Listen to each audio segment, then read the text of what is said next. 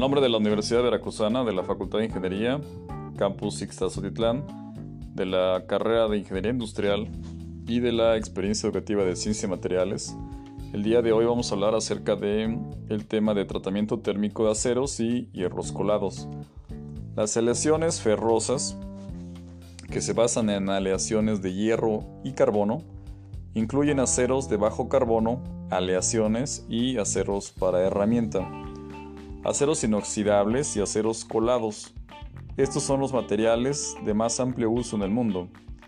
En la historia de la civilización, los materiales dejaron su huella, pues definieron la era que se conoce como la era del hierro. Por lo general, los aceros se producen de dos formas, refinando mineral de hierro o reciclando chatarra de hierro.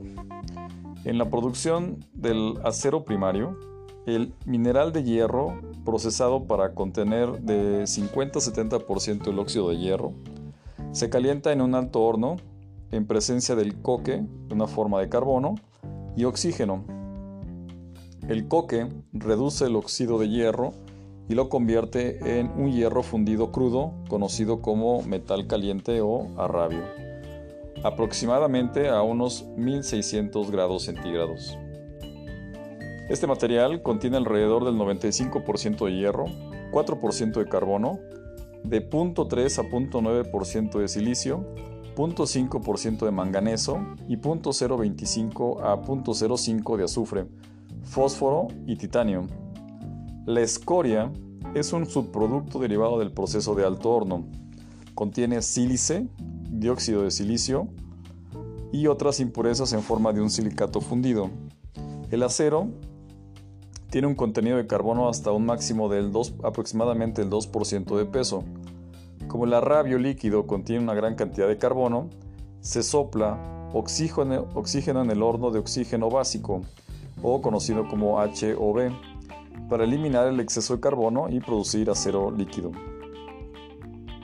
Con base en el segundo método, en ocasiones la chatarra se funde en un horno de arco eléctrico, en el que el calor del arco la funde. Muchos aceros de aleación y especialidades, por ejemplo el acero inoxidable, se produce por medio de fundición eléctrica.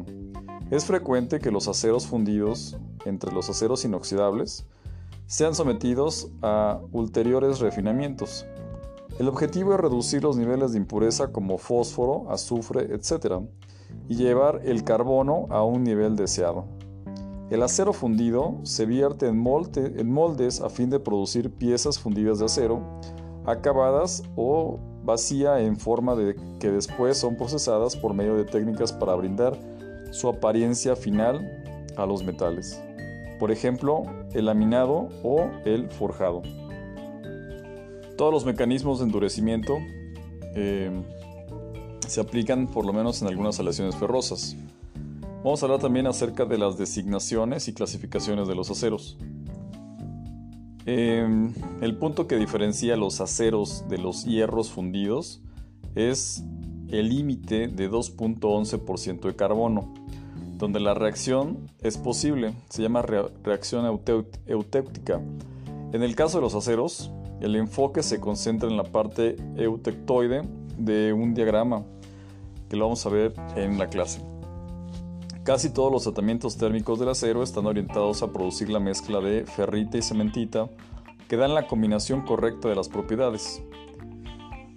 Hablamos de eh, perlita, que es un microconstituyente formado por una mezcla laminar de ferrita y cementita. La vainita, que se obtiene por transformación de la austenita en un eh, subenfriamiento grande la cementita está más redondeada que la parte de la perlita. La martencita revenida es una mezcla de cementita muy fina y casi redonda en ferrita. ¿Cuáles serían las designaciones?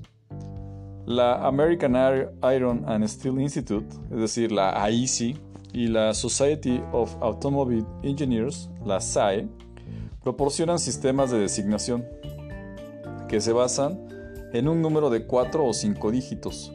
Los primeros dos números se refieren a los principales elementos de aleación presentes y los últimos dos o tres números señalan el porcentaje de carbono. Un acero AISI 1040 es un acero de bajo carbono con 0.40% de carbono. Un acero SAE 10120 es un acero de bajo carbono y que contiene 1.20% de carbono.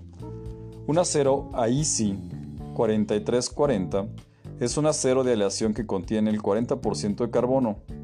Es necesario mencionar que la American Society for Testing of Materials o la ASTM tiene una forma diferente de clasificar estos materiales, pues ha elaborado una lista de especificaciones que describe aceros que son apropiados para distintas aplicaciones.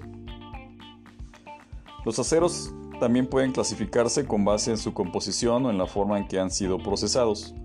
Los aceros al carbono contienen, que contienen hasta aproximadamente el 2% de este elemento los aceros también pueden contener otro tipo de elementos, por ejemplo el silicio, un máximo de 0.6%, el cobre hasta 0.6%, el manganeso hasta 1.65%. Los aceros se llaman descarburizados, contienen menos de 0.005% de carbono. Los aceros al carbono ultra bajo contienen un máximo de 0.03% de carbono. También contienen muy bajos niveles de otros elementos como el silicio y el manganeso. Los aceros al bajo carbono contienen de 0.04 a 0.15% de carbono. Estos aceros se emplean para fabricar carrocerías de automóviles y cientos de otras aplicaciones. Vamos a hablar acerca de tratamientos térmicos simples. Por lo general se usan cuatro tratamientos térmicos simples para manejar aceros. Recocido de proceso, recocido, normalización y esferoidización. Los tratamientos térmicos se emplean para lograr uno de tres propósitos. 1. Eliminar los efectos del trabajo en frío. 2. Controlar el endurecimiento por dispersión. Y 3. Mejorar la maquinabilidad. Vamos a hablar acerca del recocido de proceso es decir, eliminación del trabajo en frío. Ese tratamiento térmico eh, existe como si fuera una recristalización que se emplea para eliminar el efecto del trabajo en frío en los aceros. Menos de alrededor de 0.025% de carbono recibe el nombre de recocido de proceso. Este tratamiento se hace de 80 a 170 grados centígrados por debajo de una temperatura el objetivo del tratamiento de recocido de proceso es similar al de recocido de vidrios inorgánicos, en el que la idea principal es reducir de manera importante o eliminar esfuerzos residuales. Recocido y, normalización, el endurecimiento por dispersión. Los aceros pueden ser endurecidos eh, por dispersión si se controla la finura de la perlita. Inicialmente el acero se calienta para producir austenita homogénea y eh, llamado austenización. El recocido o recocido completo permite que el acero se enfríe lentamente en un horno, lo cual genera una perlita gruesa. La normalización permite que el acero se enfríe con más rapidez al aire y produzca una estructura de tipo perlita fina.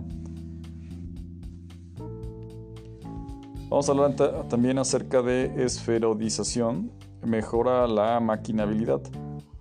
Los aceros que contienen una gran cantidad de concentración de carburo de fierro muestran características deficientes de maquinabilidad.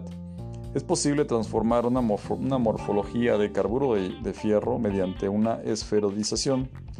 Durante este tratamiento, eh, que requiere varias horas a unos 30 grados por debajo de la temperatura, eh, cambia la morfología de esta fase de carburo de fierro a partículas esféricas grandes para reducir el área de límite.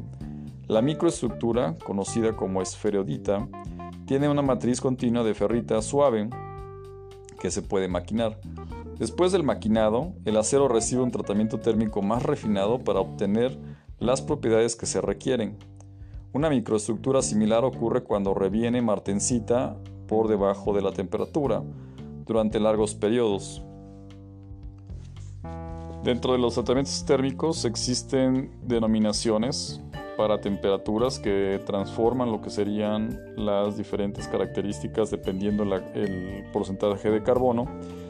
Por ejemplo, una temperatura A subíndice 1 es una temperatura eutectoide, la mínima a la que puede encontrarse la austenita. La temperatura A3 es el límite de la región austenítica para aceros de bajo contenido de carbono, es decir, el límite eh, en cuestiones de ese tipo de microestructura. La temperatura A, subíndice CM, es el límite equivalente para aceros de alto contenido de carbono,